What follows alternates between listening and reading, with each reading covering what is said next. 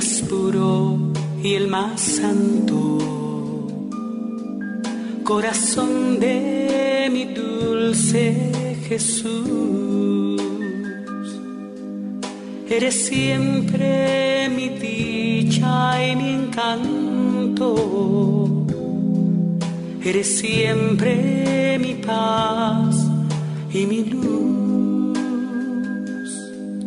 Eres siempre dicha y mi encanto. Eres siempre mi paz y mi luz. Ser que hiciste mi fiel compañero. Colombia y a toda la cristiandad, bienvenidos a su programa Historia de la Iglesia. Hoy tenemos un tema que es apasionante. Vamos a hablar del principio, vamos a hablar de las cosas como son, como han sido y también cómo serán, porque hoy vamos a hablar de el amor. Génesis 1.1. Al principio creó Dios el cielo y la tierra. La tierra era confusión y caos y tinieblas cubrían la faz del abismo, mas el Espíritu de Dios se movía sobre las aguas. Eso de que se movía eh, lentamente o revolotear, lo vemos en el Deuteronomio, y es la razón por la cual el Espíritu Santo se representa como una paloma. El Espíritu Santo es el artífice que sacó del caos un mundo bien ordenado, eh, es un error creer que el Espíritu Santo solamente se manifiesta desde la venida de Pentecostés y que haya estado inactivo en los tiempos antiguos, nos dice Nácar Colunga. En los albores de la creación, junto a la masa caótica de materia pasiva e incapaz de producir algo por sí misma, el autor sagrado coloca en contraste admirable la presencia benigna del Espíritu de Dios que todo lo vivifica. Y junto a los umbrales del Nuevo Testamento, el libro de la sabiduría, nos habla de una sabiduría que en algunos capítulos se identifica con Dios. El Espíritu Santo se movía. ¿Qué es el Espíritu Santo? Espíritu Santo, dice el credo, amor del Padre y del Hijo. Por eso hoy no vamos a hablar más que del amor. El símbolo del amor, ¿cuál es? El corazón. Y es mm, por ese amor que existimos. En Dios vivimos, nos movemos y existimos, dice eh, la Biblia, el catecismo, y dice además el, el criterio que debemos tener de las cosas, porque eso es una realidad. Es decir, Dios lo crea todo por amor.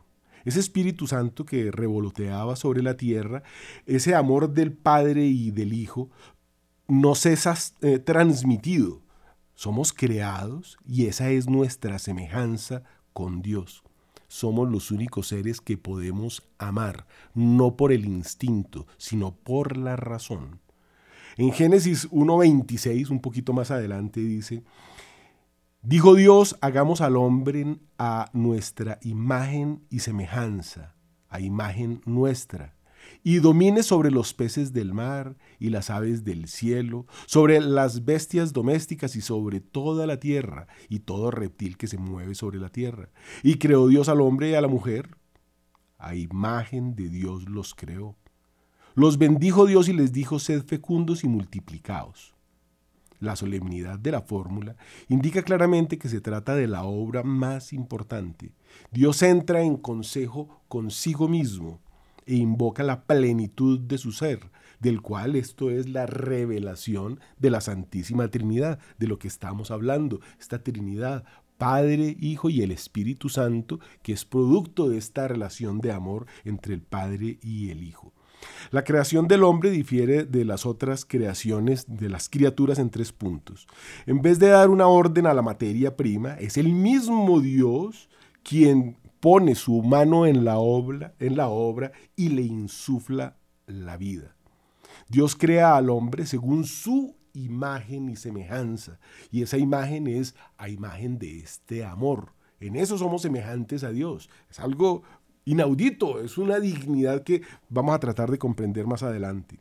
El hombre es constituido señor de toda la creación visible, porque de los ángeles y esa materia sigue siendo Dios y pues eh, eh, nosotros hemos recibido la tierra, toda la creación se le entrega al hombre. en hebreo significa que es un sentido colectivo, es decir, a todos, a imagen y semejanza. San Basilio, San Jerónimo y otros padres distinguen entre imagen y semejanza. Esta se referiría a los dones sobrenaturales y pues la que ella a los dones naturales. Eh, ¿En qué consiste la semejanza del hombre con Dios? No en el cuerpo, sino en el espíritu, que es un soplo de Dios, según dice Génesis 2.7, una centella del espíritu divino. Dios creó al hombre por puro amor y le dio como destino no solamente una existencia natural, sino que movido por su afecto paternal, le hizo partícipe de la misma vida divina. Somos los únicos seres inmortales junto con Dios y los ángeles. Toda la creación, toda la naturaleza se va, muere y su ánima, que es como se llama, vuelve a la tierra. A nosotros nos da una vida sobrenatural somos criatura humana, pero al mismo tiempo nos ensalza por encima de la naturaleza, incorporándonos a la vida y a la naturaleza divina. Así dice la segunda de Pedro 1.4. Adán era por medio de la gracia santificante un verdadero hijo adoptivo de Dios y como tal también socio de esa naturaleza divina y por cuanto esta justicia original había sido dado justamente con la naturaleza, constituye un bien añadido a la naturaleza perfecta del hombre que está destinada a ser transmitida a toda la humanidad. Miren qué cosa tan hermosa, ese amor de Dios crea un mundo, un universo, crea pues, todo lo que existe y nos crea a nosotros como algo muy especial por un amor especial y quiere compartir su vida inmortal con nosotros. Esto es de unas dimensiones pero enormes. Ya en el Nuevo Testamento se restaura eh, la grandiosa idea de la semejanza del hombre con Dios mediante nuestra inserción vital en Cristo, porque también está esa naturaleza a la cual Dios le entrega esa vida inmortal, la perdemos por el pecado, la desobediencia a ese Dios, pero Dios no quiere que esa criatura se condene, manda a su propio Hijo, el gesto de amor más sublime que ha existido sobre la tierra. Dios encarna para mostrarnos lo que es el amor, ese pequeño detalle. Eh, ese insoldable misterio lo podemos leer en la carta de San Pablo a los Efesios, en el versículo 10, sobre Cristo como imagen del Padre que viene a rescatarnos. En Colosenses 1.15, en Hebreos 1.3. De ahí que algunos vean en la expresión del Génesis al Hijo, quien es todo en todos. Somos imagen de Dios. El Hijo se encarna y nos muestra esa misma imagen de Dios. ¿Cuándo se encarna? según dice el mismo Dios, en la plenitud de los tiempos, para mostrarnos esto que estamos diciendo, qué es el amor, y nos da un mandato claro. Ya son palabras de Dios, no a través de los profetas. El mismo Dios que caminó por el mundo, Dios que no cabe en todo el universo, se encarna, nos muestra su amor al hacerse un niño. Pues imagínense la, la debilidad, todas las cosas que nosotros también compartimos con ese Dios para mostrarnos que hay un cielo y da este mandato, que nos amemos los unos a los otros como Él nos ha amado. Y para que lo entendamos, dice que nadie tiene tanto amor como quien da la vida por sus amigos y se deja matar. Para que entendamos, es que es dar la vida. Ya muerto en la cruz, el que hizo los cielos y la tierra, ese Dios que no cabe en el universo, permite que una criatura le atraviese con una lanza el corazón y hace entonces otro milagro. Son milagros y milagros porque es que Dios crea las leyes y las, eh, Él rompe esas leyes para mostrarnos que Él es el Dios que las hizo, porque las leyes son inmutables, el bien, el mal, todas las leyes del universo sanó a Casio. En ese momento en que Casio le atraviesa el costado con una lanza, lo sana, él tenía problemas de visión, se estaba quedando ciego, y este señor que se llamaba Casio, a partir de ese momento lo empezamos a conocer como Longino o Longinos de Cesarea, el soldado romano que traspasa el costado del cuerpo de Jesús. Esa lanza se conoce como la Santa Lanza Y ante la muerte de Jesús exclama, en verdad este era el Hijo de Dios. Los paganos, el propio asesino, Dios muerto, pero ese cuerpo, verdadero hombre, también alberga al verdadero Dios que sigue haciendo milagros. Por eso decimos, descendió a los infiernos, porque el cielo no se había inaugurado. Él bajó al Sejol, al Sejos, al seno de Abraham. Se dice en el credo, descendió a los infiernos y rescató estas almas. Todos estos milagros por amor, por amor. Del infierno, infierno, de esa condenación final, nadie sale. Pero es que hasta ese momento, como el cielo no había sido inaugurado, entonces Dios desciende a este seno de Abraham y el primero, al que podemos decir que llevó a los cielos, es a su padre San José, su padre adoptivo, quien lo cuidó. Imagínese, San José inauguró el cielo junto con Abraham y bueno, todas las almas justas del Antiguo Testamento, incluso de Adán decimos Sanaán, porque se arrepintió de su pecado, reparó durante toda su vida, porque si uno se arrepiente, repara, hace el, eh, propósito de enmienda, y ya después de la venida de Cristo, eh, que él deja la confesión, va, se pone de rodillas, se confiesa, y el sacerdote le da la absolución, se salva. Se salva, así de sencillo. Entonces estamos viendo este amor tan impresionante que se derrama en los ojos de Longinos, uno de sus asesinos, que le atraviesa con la lanza una criatura a la que Dios le permite que le haga cosas, porque es que si Dios hubiera querido desde la cruz, apaga el sol y la creación, porque Él es Dios. Él permitió todo esto para mostrarnos, para resucitar, para llenarnos de esperanza. Hay un cielo, hay esperanza. Vamos a resucitar al cielo los que bueno, tengan o tengamos, Dios quiera que así sea, la gracia de morir en la gracia de Dios. Por eso tenemos también a San José nuevamente, patrón de la buena muerte, que estará al lado y promete que no moriremos sin esa confesión final. Eh, es una de las devociones de las que vamos a hablar hoy. Pero estamos hablando, todo esto es el amor, el sagrado corazón de Jesús. Todo esto que está desde, el primer, desde la primera línea de la Biblia nos está hablando del amor de Dios, que es ese sagrado corazón de Jesús. Algo bellísimo, algo de lo que nos deberíamos sentir orgullosísimos. Es lo más grande que nosotros podamos aspirar a ese cielo, que ya nos lo habían dado, ya ese Dios nos creó inmortales. Dios tiene que crear un infierno para que Satanás y sus secuaces tengan dónde estar. Es una cosa terrible. En la festividad de San Juan Evangelista en el año 1673, Sor Margarita María tenía 25 años, estaba en adoración ante el Santísimo Sacramento y en ese momento tuvo el privilegio particular de la primera de las manifestaciones visibles de Jesús que se repetirían durante muchos años más. Imagínense la cantidad de tiempo que tuvo que pasar, desde la creación hasta el 1773 para que se creara esta fiesta. ¿Y por qué Dios habrá esperado tanto si desde el Génesis ya lo estaba preanunciando?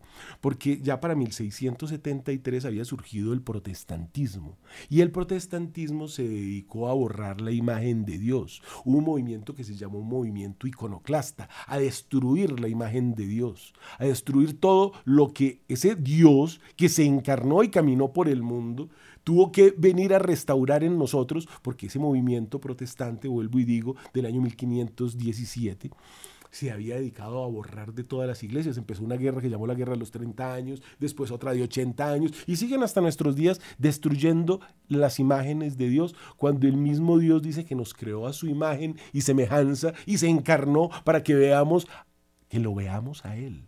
Y después de ese crimen que se comete, esa sábana en que lo envuelven se convierte en su retrato. Hace menos de 100 años cuando se inventa la fotografía, o bueno, un poquitico más tal vez, de 100 años, la primera foto que se toma a la sábana santa, en el negativo aparece el rostro de Jesús. Eso no lo podía creer ese señor que estaba tomando esa foto, estuvo escondido dos mil años en esa sábana para que apareciera en nuestros días, para que quedara claro que la imagen de Dios la tenemos que grabar en el corazón y que Dios está vivo y que esto es una realidad.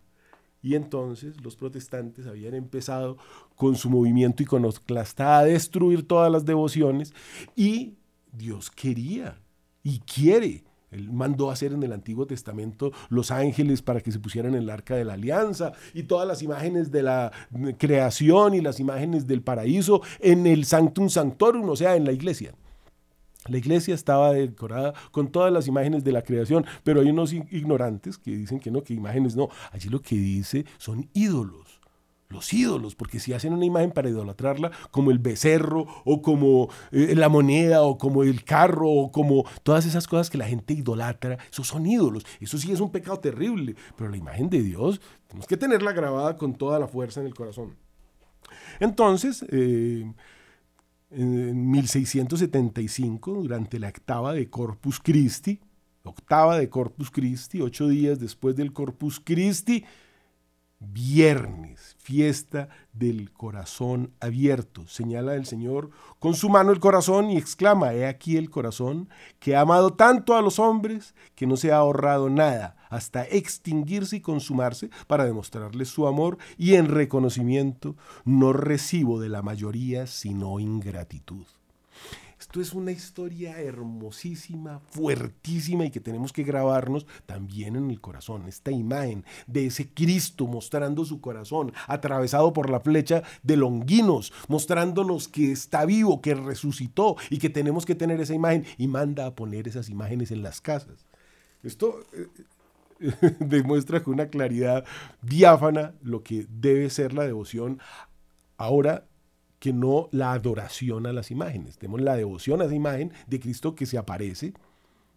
Y tenemos que tener eso grabado en el corazón, pero el cuadro que tienes en la casa no hace milagros, el cuadro es un cuadro. Eso sí es definitivo. O la imagen, o la estampita que llevas en el bolsillo. Eso te ayuda a que te conectes, porque los hombres somos seres muy visuales, tenemos que tener eh, presente el hecho, el momento. Y esto es de una gran importancia porque es necesario tener la estampita, pero también es necesario saber que ese no es Dios. Dios está en todas partes, está a tu lado. Pero si tuvieras a Dios te morirías de dicha, probablemente. Como la historia de una niña amantísima del corazón de Jesús que recibe por fin la Eucaristía muy pequeñita y se muere de amor. Se muere de amor, de saber que Dios está en ella, que ha recibido a Dios. Esos son los santos. Esos son los santos. A eso debemos aspirar, porque si no aspiramos a ser santos, sed santos como el Padre que está en el cielo es santo, dice el Señor. Si no aspiramos a ser santos, no vamos al cielo. Simple. Simple. Si usted no aspira a papa, no llega a cristán. Entonces, hay que aspirar a lo más grande que es el cielo y trabajar en consecuencia. Y si no, no lo consigue. Eso, eso, Dios lo dio gratis, pero se perdió por el pecado. Usted con el bautismo quedó limpio, pero siguió pecando. Entonces usted tiene que ir y confesarse y bueno, renovar y va a recibir todas estas gracias. El tiempo no nos ayuda, entonces vamos a, ir rapidito. María Margarita de la Coque murió a los 43 años de edad, en 1690, y la difusión de la devoción del Sagrado Corazón de Jesús se le debe a ella y a un sacerdote que también eh, le ayudó mucho, que fue el padre de la Colombia de la que hablaremos ahorita. Vamos a hablar rápidamente de las promesas que hizo Jesús a Santa Margarita por medio de ella, a todos nosotros, los devotos del Sagrado Corazón de Jesús. Si eres católico, si eres cristiano, porque ser cristiano es ser católico, los otros son protestantes, herejes, paganos, calvinistas, lo que sea, siguen cualquiera de las 60 mil sectas que existen, nosotros somos cristianos. Si eres cristiano, deberías tener esa devoción al Sagrado Corazón de Jesús porque está desde el Génesis amor del Padre y el Hijo, estamos hablando del amor del corazón, les daré gracias necesarias a su estado de vida, o sea, en lo que tú vivas, si eres sacerdote, si eres panadero, si eres carnicero, si eres taxista, gracias necesarias a tu estado de vida, no como dice ahora el comunismo, que lo que le voy a dar es plata para que todos sean iguales, no señor, eso no lo creó Dios nunca, hay unos animales que caminan, otros que vuelan, otros que nadan, que no necesitan respirar, imagínense la cantidad de cosas que hay para que nos vengan a tratar de engañar ahora, a decirnos que todos tenemos que ser iguales, según su estado. En el estado que tú estás debe ser santo. Es el estado en que tú estás. Tienes que ser feliz en ese estado porque la vida verdadera no es la que vives aquí. La vida verdadera está en el cielo. Todo lo demás son mentiras. Pondré paz a las familias, es la segunda promesa a los devotos del Sagrado Corazón de Jesús. En estos momentos yo creo que todos ustedes lo entienden. Pondré paz en sus familias. Si la familia tiene el Sagrado Corazón de Jesús, ahí hay paz. Si no, no. Así está el mundo. Eso es lo que quiere el demonio, acabar con la paz. Seré su refugio seguro durante la vida y sobre todo a la hora de la muerte. Esos son los refugios de los que hablan ahora en estos últimos tiempos, que empezaron a propósito el día que se mataron, que crucificaron a nuestro Señor. Ahí empezaron los últimos tiempos. Estamos en la tribulación desde allá, pero ahorita se agravó. Y ese es el refugio, los sagrados corazones de Jesús y María, promesa de Dios. Esto es palabra de Dios. Seré su refugio durante su vida y sobre todo en la hora de la muerte. Pues nos tenemos que morir, pero morimos en gracia de Dios, nos vamos para el cielo. Si no estamos en gracia de Dios, vamos a vivir también eternamente en el infierno. La quinta promesa, derramaré abundantes bendiciones sobre todas sus empresas. O sea, que Dios quiere que trabajes, que seas próspero, que lo que tú hagas florezca, prospere, que tu tierra produzca buena cosecha, que tus animales se reproduzcan y den buena leche, que en la zapatería llegue buen trabajo para que puedas tener el pan. En lo que esté haciendo el hombre, allí se tiene que santificar. El pecado más grande de estos últimos tiempos, que va contra todos los mandamientos, por ejemplo, el noveno, envidiar los bienes ajenos, es el comunismo, envidiar. No, eso, el verdadero noveno mandamiento, no codiciar los bienes, ajenos, envidiar, porque usted se lo merece. No, señor, no sea bruto, usted no se merece nada.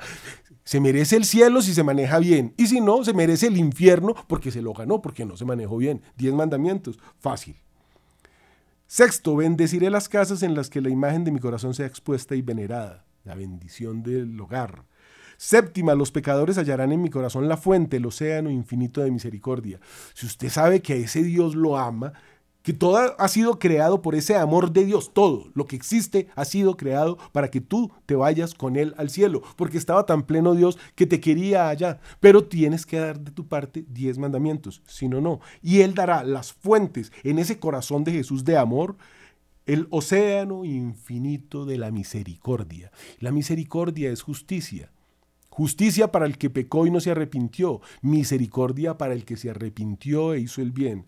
Ese es el océano infinito de misericordia. Las almas tibias se volverán fervorosas, porque es que primero uno tiene que convertir y después ser fervoroso para ser santo y así llegar al cielo. Allí es donde se consigue con el Sagrado Corazón volverse fervoroso. Las almas eh, fervorosas elevarán a la perfección. O sea, que usted consigue todo lo que necesita, ya tiene fervor, ahorita usted va a ser perfecto, entra al cielo directo, no pasa por el purgatorio. Décimo, daré a los sacerdotes el talento de mover los corazones más empedernidos. Los sacerdotes tienen que pedirle mucho al Sagrado Corazón de Jesús que les ayude con su palabra y con sus actos llevar los corazones para que se conviertan en corazones de carne, como el de nuestro Señor, esos corazones de piedra. Las personas que propaguen esta devoción tendrán su nombre escrito en mi corazón y jamás será borrado de él. Promesa tan hermosa. Estar en el corazón, escritos allí. O sea, usted ya no se condena. Así de simple. Les prometo en el exceso de mi misericordia, lógico que también tiene que confesar, ir a misa, comulgar y cumplir los diez mandamientos, ¿no? Pero hay un amor especial porque hay ese fervor. Ojo, porque es que no es que me cuelgue un rosario y con eso me salvo, o me voy a ir a comprar el detente. Ahorita les cuento la historia del detente si hay tiempo, no creo. Les prometo en el exceso de mi misericordia que mi amor todopoderoso concederá a todos aquellos que comulgaren. Los nueve primeros viernes consecutivos, la gracia de la perseverancia final. Lo que decíamos, usted cumple los nueve viernes, esa promesa también con San José, la perseverancia final. Hay una cosa que es terrible que se llama la impenitencia final. El demonio el, donde más atacas en el lecho de muerte. La perseverancia perseverancia, pedir los sacramentos, irse para el cielo. Hay gente que ya está, le pasó a Voltaire, le llevaron toda su vida sacerdotes y los rechazó y dijo, cuando yo esté enfermo y me va a morir, entonces van a traerme un sacerdote y de pronto yo voy a estar débil y les va a decir que me lo traigan. No lo traigan y dio orden y dejó una carta y dijo, no me lo dejen entrar. Y preciso estaba moviendo y le llegó el sacerdote y eh, no se lo dejaron entrar. Y decía su la muchacha que lo servía eh, ya en sus momentos finales y el médico y las personas que lo asistieron, que si se pudiera ver morir un demonio, esa sería como ver la muerte de Voltaire revolcándose y suplicando porque él se quería arrepentir, pero él había dado orden de que no le dejaran entrar el sacerdote, se condenó, se fue al infierno. Así de simple, la gracia de la perseverancia final, no morirán sin mi gracia, ni sin la recepción de los santos sacramentos. Mi, mi corazón será su seguro refugio en aquel momento supremo. Las condiciones son tres, recibir la comunión durante los primeros viernes de mes, Tener la intención de honrar al Sagrado Corazón de Jesús y de alcanzar la perseverancia final. Ofrecer cada Sagrada Comunión y Eucaristía al Sagrado Corazón de Jesús. Son cosas tan fáciles de lograr y de conseguir que uno diría, bueno, pero es que si es tan fácil, pero si es tan fácil tienes que hacerlo de todos modos, tienes que moverte. Tienes que moverte porque las cosas Dios las promete, pero hay que alcanzarlas, hay que conseguirlas. Los sagrados corazones y la costumbre de consagrar a, los reyes o a los individuos viene desde muy atrás, viene desde Saúl, viene desde David, esos primeros reyes fueron eh, ungidos, fueron consagrados. Y está a lo largo de toda la Biblia, no vamos a tener tiempo de hablar de eso, pero estas consagraciones Dios las ha pedido desde el Antiguo Testamento, él fue y le dijo al sacerdote Leví que fuera y le echara sobre la cabeza el aceite del óleo, el aceite de la unción. Y más antes en el eh, tiempo de eso fue con Aarón, le dio la fórmula del aceite para la unción y ese es el aceite sagrado con el cual todavía eh, se unge al sacerdote, al que se va a bautizar, al que está recibiendo los sacramentos. Esa unción existe. Entonces hay algo muy bello y es que hay países que se han consagrado. Y aquí les voy a contar una historia de lo que sucedió con Santa Margarita Margarita Lacoque, porque Jesucristo, él que es el Mesías, y se le aparece a Santa Margarita y le dice que quiere que el rey de Francia consagre al país. Él ya está consagrado como rey, pero él quiere que este rey, que se llama Luis XIV, consagre a Francia y le promete grandes cosas, pero Luis XIV no hizo esta consagración, dijo que ese corazón tan feo, chorreando sangre, como le iba a poner a esa bandera, tan bonita la, la, bandera de Francia, no lo hizo y eso generó unas cosas terribles para la historia. Cien años después sucedió, cien años, exactamente después, tengo que ser enfático, sucedió la Revolución Francesa, se destruyó el reino de Francia. Luis XVI, dos Luises después, estamos hablando de Luis XIV, viene Luis XV, el de los muebles tan famosos, después Luis XVI estaba ya en la Bastilla, lo iban a guillotinar, a todos los sacerdotes le habían dado la orden de ser reducidos al estado laical casarse o adoptar un niño en el, lazo, en el lapso de unos ocho días y los que no le hicieran pena de muerte. Luis XVI estaba en la Bastilla y fue el obispo y le reclamó, ¿se acuerda? Que el corazón de Jesús se apareció y dijo que había que consagrar el país y ustedes no lo hicieron. Y él dijo, no, pues consagrémoslo. Y el obispo le dice, ¿ya para qué? Ya usted no es rey, mañana lo van a guillotinar. Y al otro día lo guillotinaron. Silencio, porque es una cosa terrible terrible, la destrucción de todo un, la hija predilecta de la iglesia, la hija primogénita de la iglesia, se le llamaba Francia, no quiso consagrarse. Y resulta un hombre aquí en Sudamérica, en uno de los países más pequeños de Sudamérica, en el Ecuador, García Moreno, un presidente santo, un presidente que consagró ese país viendo lo que había pasado en Francia y como católico consagra ese país. Es el primer país consagrado al Sagrado Corazón de Jesús. Eso convierte a América en la hija predilecta en la actualidad, amigos. Póngase a pensar en eso. Dios le pide a Santa Margarita, después de todo ese derramamiento de amor desde la creación, quiero, viene un peligro terrible. Quiero recordarles que de la Revolución Francesa salió el, Partido Comunista. Allá Bebev junto con Fouché escribieron el manifiesto comunista y ese es el comunismo que vive hoy en el mundo. Y después viene el corazón inmaculado de María, que mañana tendremos que hablar de él también. Viene y dice, necesito que consagren Francia a mi inmaculado, eh, Rusia a mi inmaculado corazón. Ya esto sucede más adelante, 100 años después. Benedicto XVI, el año que abdicó, dijo claramente, esta historia que les estoy contando, mire, el corazón de Jesús pidió la consagración de Francia. Ustedes no la hicieron. Cien años después cayó el mundo en la Revolución Francesa, desaparecieron todos los reinos, surgieron las repúblicas que ya no son católicas a propósito. Piense, póngase a pensar en lo que pasó.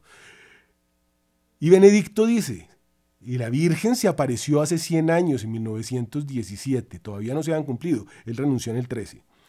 Se apareció en el 17, ya se van a cumplir los 100 años.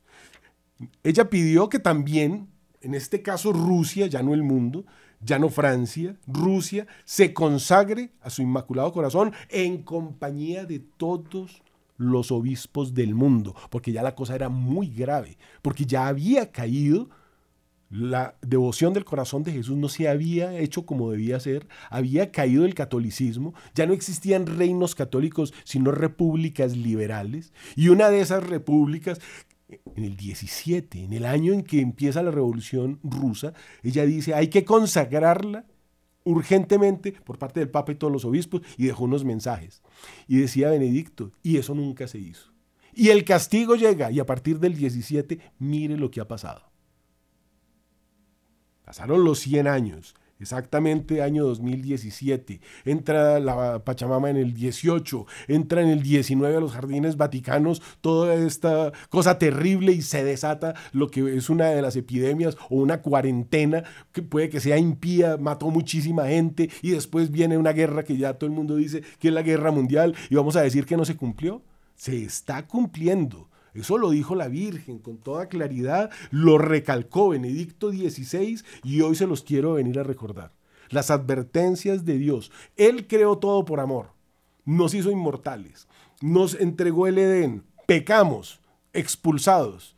De puro amor, de pura misericordia, encarna a su Hijo para que nos salve. Lo matamos y le atravesamos ese amor con el que nos creó, lo destruimos con esa lanza. Y en el momento de esa destrucción, la sangre y agua que brotan, esa, son, esa es la iglesia. Sana a Longinos el que lo está atravesando y pide en 1600 que esa devoción crezca por el mundo porque llegan los últimos tiempos. Y no se obedece y cae Francia y ahorita lo que está viniendo. La Virgen advirtiendo todo esto es muy claro y es muy simple. Y les voy a contar lo que le pasó a partir del momento de la consagración del Ecuador en 1874 y por qué digo que América se convierte en la hija predilecta en la, en la actualidad. Después del Ecuador en 1874 se consagran El Salvador en 1875, el año siguiente. Guatemala, 1895. República Dominicana también en 1895. Venezuela en 1900.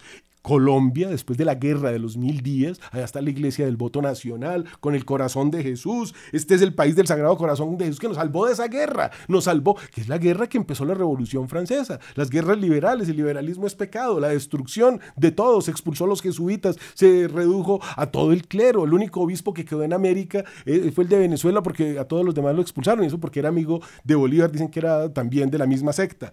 España, primer país de Europa que se consagra, no lo había hecho Francia Francia el 30 de mayo de 1919 y ojo, la renueva el 30 de mayo del 2019, o sea, se consagra en 1919 y renueva en 2019. Pero todos los países de América tenemos que hablar de ellos. Nicaragua en 1920, Costa Rica en el 21, Brasil en el 22, México en el 24, después de esa guerra terrible de los cristeros en la que mataron, les dicen cristeros porque mataron a los que seguían a Cristo. Bolivia en 1925, Honduras 1928, Argentina, octubre de 1945, América ahora es la hija predilecta de la iglesia, aquí es donde está la fe en Europa cayó. Sin embargo, Polonia saca la cara junto con España porque Polonia también se consagró en 1920. Esto es algo muy bello, muy importante. Chile también se consagró en 1946, Perú en 1954. ¿Qué es consagrarse? Les acabo de decir, Dios mandó que se ungiera al rey Saúl con el aceite bendito que había dado la eh, fórmula en el Antiguo Testamento muy atrás a través de de Moisés para que su hermano Aarón ungiera a los reyes, sacerdotes y levitas. Las consagraciones son importantes. Te tienes que consagrar al corazón de Jesús. Todo lo que estamos diciendo acá te está abriendo los ojos de lo que Dios ha hecho desde el instante mismo en que decidió crearte. Tienes que consagrarte, te tienes que salvar. Él quiere eso. Ahora, si tú no quieres, bueno, eso se llama libre albedrío. Tú puedes hacer lo que te provoque. ¿Sabe qué le hicieron a García Moreno por haber consagrado el 25 de marzo de 1874 al corazón de Jesús al Ecuador? Un año, exactamente, un año más tarde, el 6 de agosto, luego de comulgar en la iglesia de Santo Domingo, el lugar donde se había hecho la consagración, allá en el centro de Quito, se dirigía al Palacio de Gobierno después de misa y aparecieron unos asesinos que lo picaron a machete le pegaron 14 machetazos y 6 balazos. Mojó el dedo en su propia sangre y escribió en el cielo, en el suelo, perdón, Dios no muere. Eso también debió haber escrito en el cielo. Dios no muere. Dieron de baja a uno de sus asesinos y en el bolsillo hay que encontraron un cheque, varios cheques firmados por conocidos masones. La secta, habiéndose apoderado de todas las clases sociales, tendrá sutileza para introducirse en los ambientes domésticos, perdiéndose los niños. De esta forma se perderán las vocaciones sacerdotales y será una verdadera calamidad. No existirá inocencia en los niños ni pudor en las mujeres. Se desbordarán las pasiones y habrá una total, bueno, e, esto que le estoy diciendo lo dijo Mariana de Jesús, se lo dictó la Virgen del Buen Suceso allá en el Ecuador, que había dicho en 1594 que iban a matar un presidente porque iba a haber algo muy bueno. En el siglo XIX profetizó la Virgen, todo esto son profecías, Entonces, y esto está probado. Habrá un presidente cristiano a quien Dios nuestro Señor le dará la palma del martirio en la misma plaza donde se encuentra este mi convento consagrará a la República el divino corazón de mi amantísimo Hijo y esta consagración sostendrá la religión católica en los años posteriores, los cuales serán asiagos para la iglesia. Profecía escrita, rubricada en 1594, unos 300 años antes de lo que sucedió con García Moreno. Dios todo lo dice, dice Oseas, que Dios no hace nada sin primero revelarlo a sus discípulos o a sus profetas. Les estoy contando la historia escrita en la Biblia, hechos históricos, lo que pasó y lo que vendrá, porque a partir de esto estamos viendo lo que viene, ¿no? En esos tiempos, solamente esa consagración sostendrá la religión católica los años que serán asiagos para la iglesia. Bueno, amigos, hay tanto que les quisiera contar. La devoción del Sagrado Corazón es una cosa, pues, ¿cómo les voy a contar la historia de la humanidad en 45 minutos? Pero eso hicimos. Vamos viendo desde Génesis 1.1, la historia de la humanidad.